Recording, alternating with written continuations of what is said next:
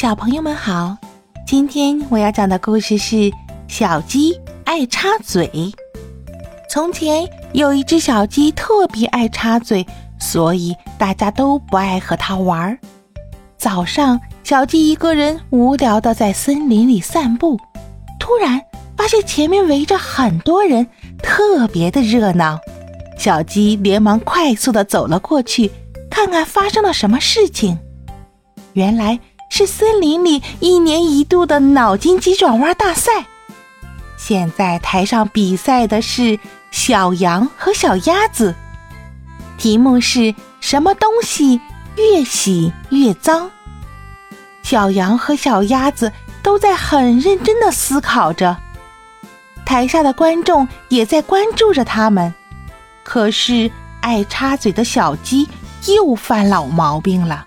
只见他大喊道：“我知道，我知道，是水，是水，水就是越洗越脏的。”说完，很得意的看着小羊和小鸭子。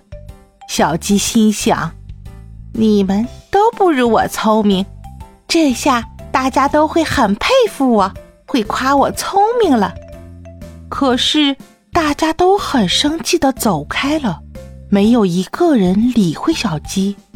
这时候，大象伯伯走了过来，对小鸡说：“小鸡，你有个爱插嘴的坏毛病，一定要改改了。